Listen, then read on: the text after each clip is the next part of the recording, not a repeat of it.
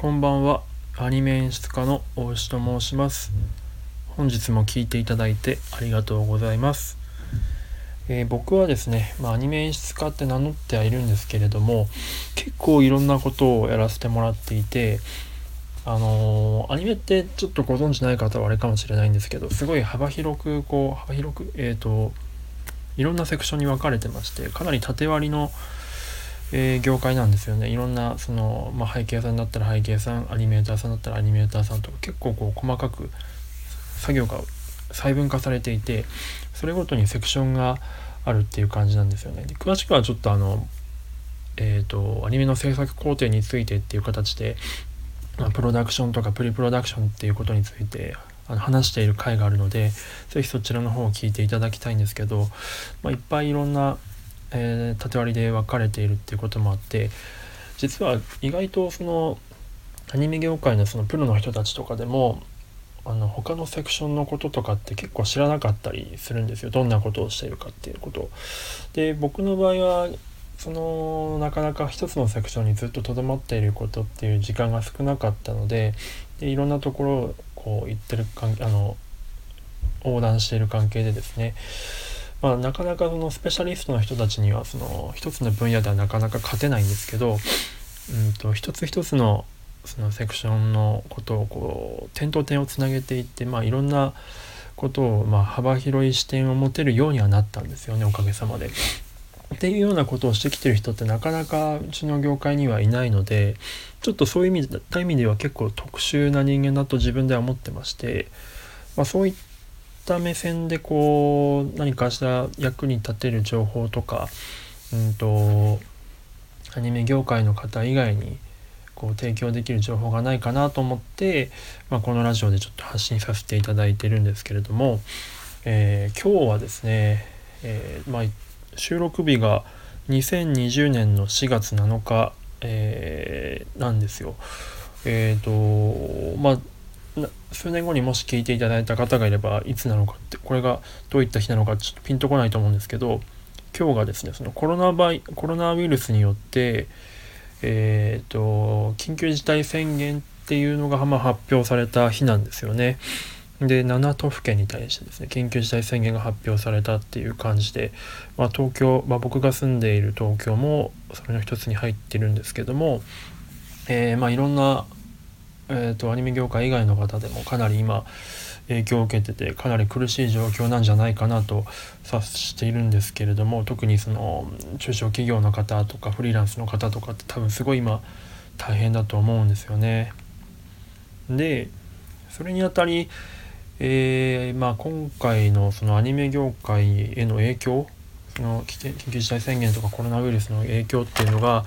どういったものなのかっていうのをちょっとまた改めて話したいなと思ってましてあの結構最初の方にですね1回目か2回目くらいにそのアニメ業界に与えるコロあコロナウイルスが、えーアニメ業界に与える影響についてってことで、えー、と話させてもらってるんですけれどもまあそれの今回はまあアップデート版というかうん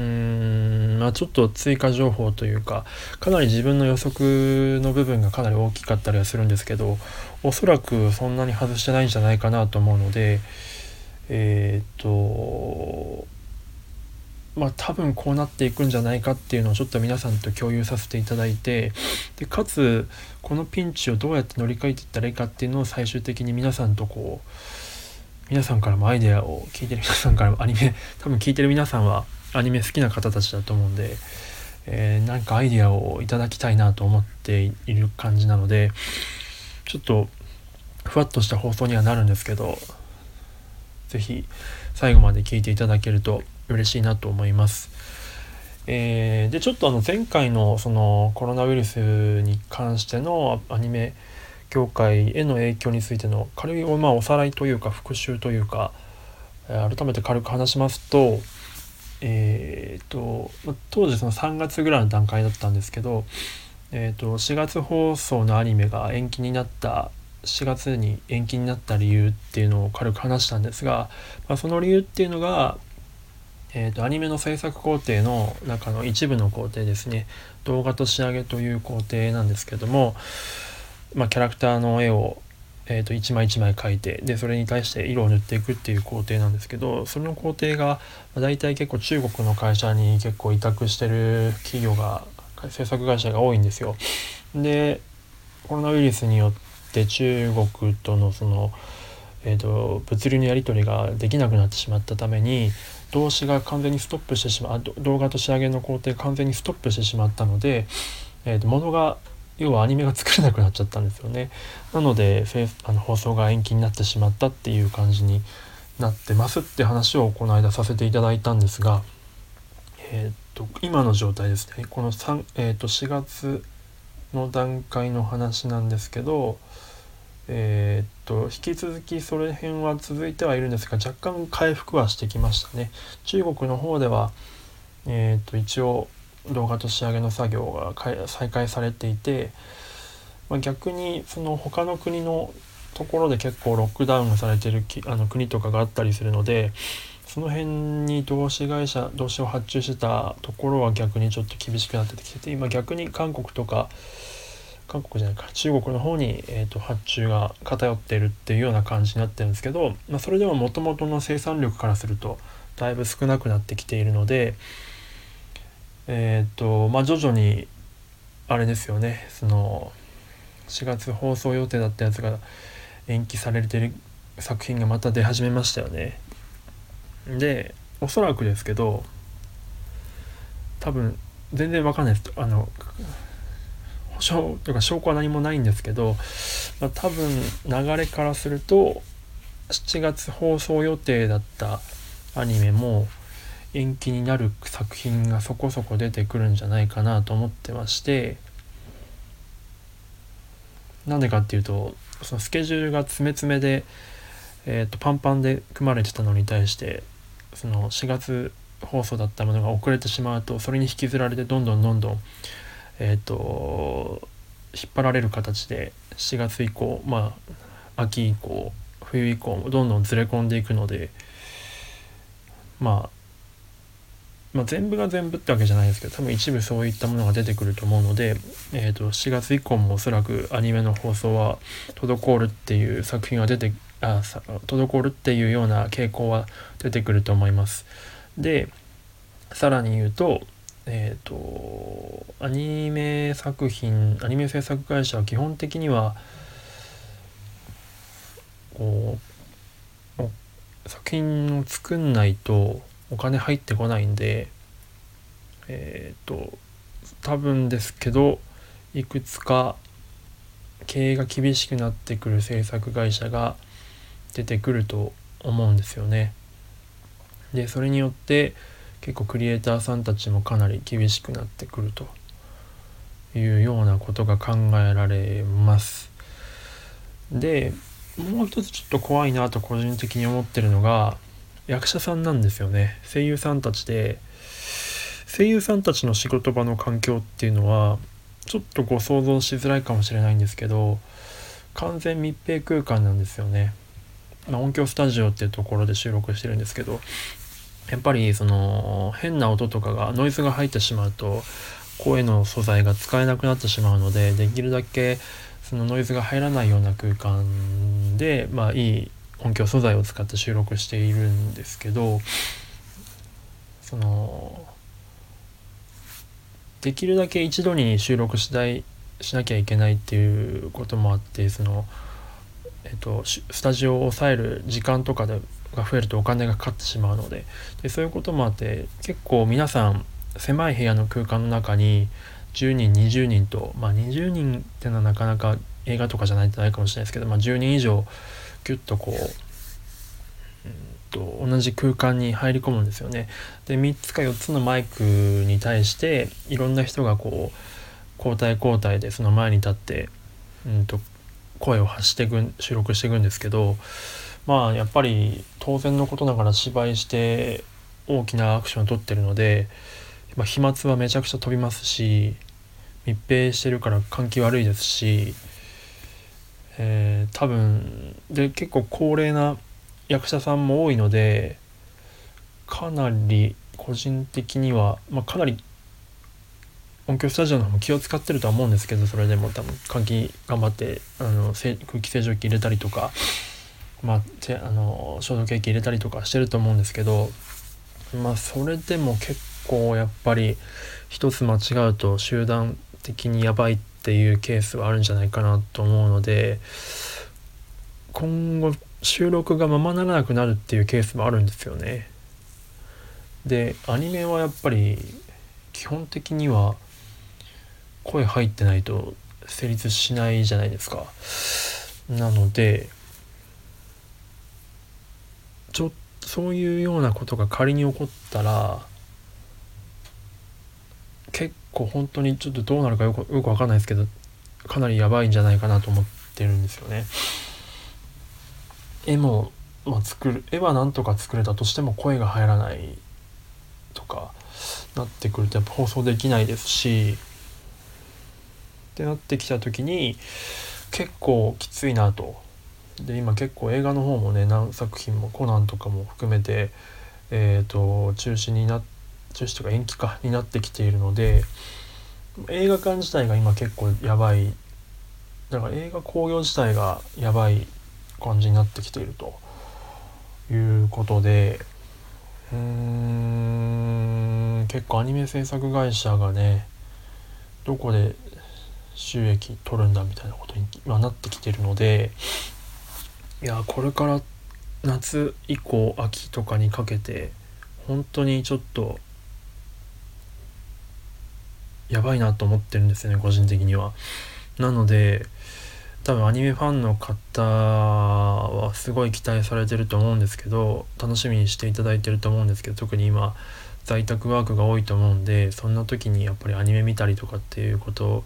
きっと多いと思うんですよね。でもなかなか多分ちゃんと届けられる作品っていうのは限られてくるんじゃないかなと思うのでうんて言うんでしょうねまあ非常にやばいんですよ。なので えっとなんかこうなんかその、まあ、今言ったようなことを解決していく方法っていうのを、まあ、業界の人たちもしっかりそうこう生み出し編み出していかなきゃいけないんですよ。でもなんかこうやっぱりどうしても業界の中にいると視野が狭くなりがちなので